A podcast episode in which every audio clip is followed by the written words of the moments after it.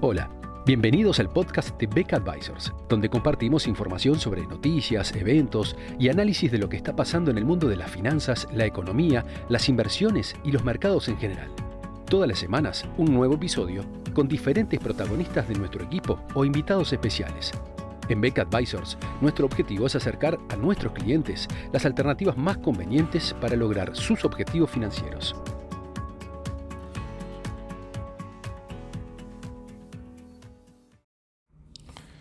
La caída experimentada por el precio del petróleo durante la semana pasada y comienzos de esta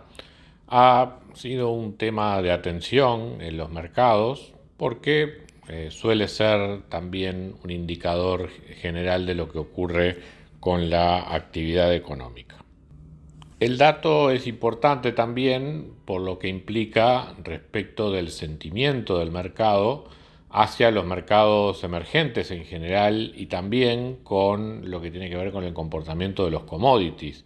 en general. Es decir, la pregunta es, eh, ¿esto que ocurre con el petróleo es algo que afecta en general a los mercados emergentes? ¿Es algo específico del petróleo o también eventualmente se extiende a los, a los demás precios de los commodities y por lo tanto también en definitiva afecta a la economía, las monedas y las perspectivas de, eh, los, en los mercados de los países emergentes. En primer lugar, pongamos las cosas en contexto. El petróleo experimentó una muy fuerte recuperación desde la crítica caída que experimentó un año atrás, al inicio de, de, de los cierres y la contracción económica generada por el COVID, hasta recuperar incluso superar los, niveles previos a la pandemia, o sea, los que tenía hacia fines del año 2019, llegando a precios del orden de, los, de más de los 70 dólares el barril durante el mes de julio. Esa recuperación en el precio del petróleo estuvo de la mano de una sorprendentemente coordinada acción del grupo de países que integra la OPEC, más sus socios adicionales, lo que se suele llamar eh, normalmente la, OPEC Plus, una reacción que en definitiva permitió una, una rápida recuperación del precio del petróleo. Es más, cuando uno compara lo que han sido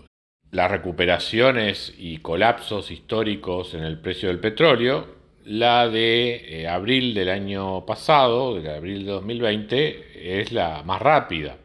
eh, comparando con, por ejemplo, la de enero de 2015, diciembre de 2007 o diciembre del 97 o julio del 85. En todos esos casos, el precio del petróleo tardó bastante, bastante más que en esta oportunidad, en recuperar los niveles previos al colapso. En este caso fue 10 meses aproximadamente el tiempo que le llevó al precio del petróleo volver a los niveles precrisis y luego siguió subiendo como decíamos hace un momento. Es decir que eh, la restricción de oferta sumada a, una, a que fue también la recuperación económica post-COVID y el correspondiente aumento de la demanda llevaron a un muy fuerte incremento en los precios. Esto también se combinó con el hecho de que las difíciles condiciones financieras y de precios generadas por el COVID eh, generaron un daño importante en la industria del shale oil, especialmente en Estados Unidos, porque a los niveles de precios que tenía el petróleo el año pasado, era muy poco rentable la explotación de este tipo de, yacimientos. Por eso nuestras perspectivas a comienzo de este año en materia del petróleo era que en la medida que la demanda se siguiera recuperando, el precio del petróleo efectivamente iba a seguir subiendo como, como ocurrió, hasta lo que estimábamos llegaría a ser un pico a mediados de este año, que justamente con niveles de precio de petróleo superiores a los 60 dólares del barril empezaban a generarse condiciones propicias para el, resurgimiento o la expansión de la industria del shale oil, en particular en Estados Unidos, y con ello eh, generar un efecto de moderación en el, crecimiento futuro de los, precios. Eh, este comportamiento ha resultado en buena medida en parte de acuerdo a lo esperado, aunque en este último, en este último caso por razones un tanto distintas. Eh, la caída del petróleo, especialmente durante la semana pasada, estuvo vinculado fundamentalmente a temores por el resurgimiento de casos de COVID asociados a la variante Delta, en particular en la zona este de Asia, donde durante la semana pasada se produjeron suspensiones de vuelos, algunos cierres temporales de fábricas, eh, en el medio de, de un incremento fuerte a nivel mundial de los casos de COVID, en lo que si uno mira las, cifras globales, nos pone básicamente lo que sería una tercera ola de casos de COVID. Entonces, es en esencia esta situación lo que explica lo que está ocurriendo con los precios del petróleo y que también se ha trasladado a los mercados emergentes en general. O sea, ha habido una retirada de fondos de los mercados emergentes eh, en línea con esta expectativa más recesiva que ha ganado los mercados. Eh, también ese efecto lo vemos en otros elementos, como por ejemplo la evaluación relativa de las empresas tecnológicas respecto de las empresas cíclicas, donde también vimos de vuelta un aumento en los flujos de fondos hacia las empresas de los sectores de crecimiento o tecnológicos en desmedro de los sectores más asociados al ciclo económico.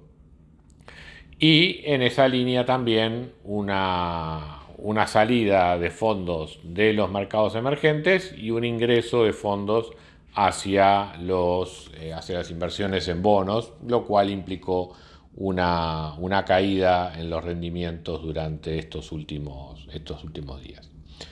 Así que, en definitiva, lo que está ocurriendo con el precio del petróleo no es más que otro coletazo de lo, que está ocurriendo con el aumento de casos de COVID. Y la cuestión es, bueno, qué tan, este, qué tan fundamentado está esta reacción de los mercados y lo que nos parece por el momento es que esta tercera ola de casos de COVID no, está teniendo la, respuesta en materia de restricciones a la actividad económica que tuvieron las olas anteriores. En buena medida porque los sistemas de salud en los distintos países están eh, con mayor capacidad de respuesta de lo que era hace un año. Y en segundo lugar porque en los lugares donde ha avanzado mucho la, la vacunación, también se ha, habido una mayor resistencia en general eh, a, estos casos de COVID, sobre todo en lo que tiene que ver con los casos, con los casos graves o la tasa de, mortalidad. Por otro lado, y volviendo al, mercado del petróleo, entendemos que más allá de, lo que es este efecto del aumento de casos de COVID, también ha habido algunos elementos por el lado de la demanda que tienden a apuntalar el precio del petróleo a mediano, a mediano plazo. Por ejemplo, un factor de demanda importante ha sido en los últimos, en los últimos días eh, la apertura en la India, donde los casos de COVID bajaron significativamente. Eh, recordemos que justamente la variante Delta eh, tuvo su origen en, la India y, este, y, a partir de allí se, se desparramó al, resto del mundo, pero ya la India ha entrado en una fase de caída de casos bastante significativa y eso dio lugar a la apertura de diversas actividades económicas y que desde el punto de vista del petróleo también ha significado un aumento en la demanda de, este producto, sin perjuicio de, algunas otras distorsiones como el aumento en la tributación generó un efecto moderador. De aquí a los próximos meses, eh, la gran cuestión es si eh, la eventual debilidad en la demanda global generada por los casos de COVID puede afectar o no el acuerdo eh, a nivel de los países de la OPEC Plus, En ese caso, eh, si hubiera una restricción de demanda importante, es posible que haya incumplimientos en las cuotas de producción que podrían generar una expansión de oferta que en definitiva tendría un efecto más importante sobre el precio del petróleo.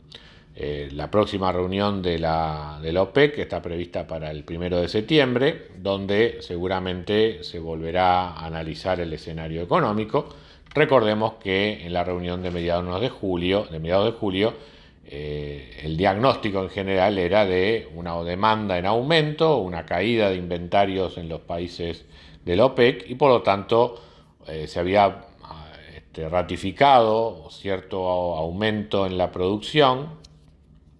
y eventualmente continuar con ese aumento en la producción hasta finales de este año.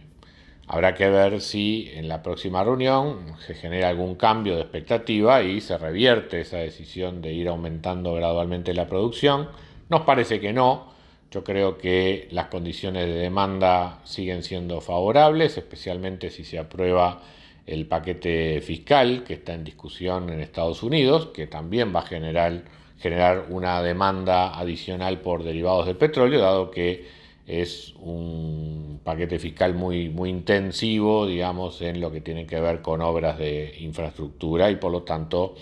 tiene un efecto en el corto plazo favorable sobre la demanda de derivados del, petróleo. A mediano plazo ya conocemos los problemas que tiene el sector en general, eh, pero eh, en el horizonte del próximo año, año y medio, mantener una expectativa de precios del petróleo en el orden de los 65 a 75 dólares el barril nos parece razonable, con lo que podrá ser eh, un crecimiento lento, digamos, pero sostenido del sector, en el cual, eh, por otra parte, las empresas han ido cambiando, digamos, su perfil hacia otros tipos de recursos energéticos. En conclusión, consideramos este movimiento en los precios del petróleo como un fenómeno transitorio, eh, muy vinculado a lo que ocurra con los casos de, COVID. Y en la medida que eh, este aumento de casos de COVID no se traduzca en nuevos cierres de actividad económica en distintos países del mundo,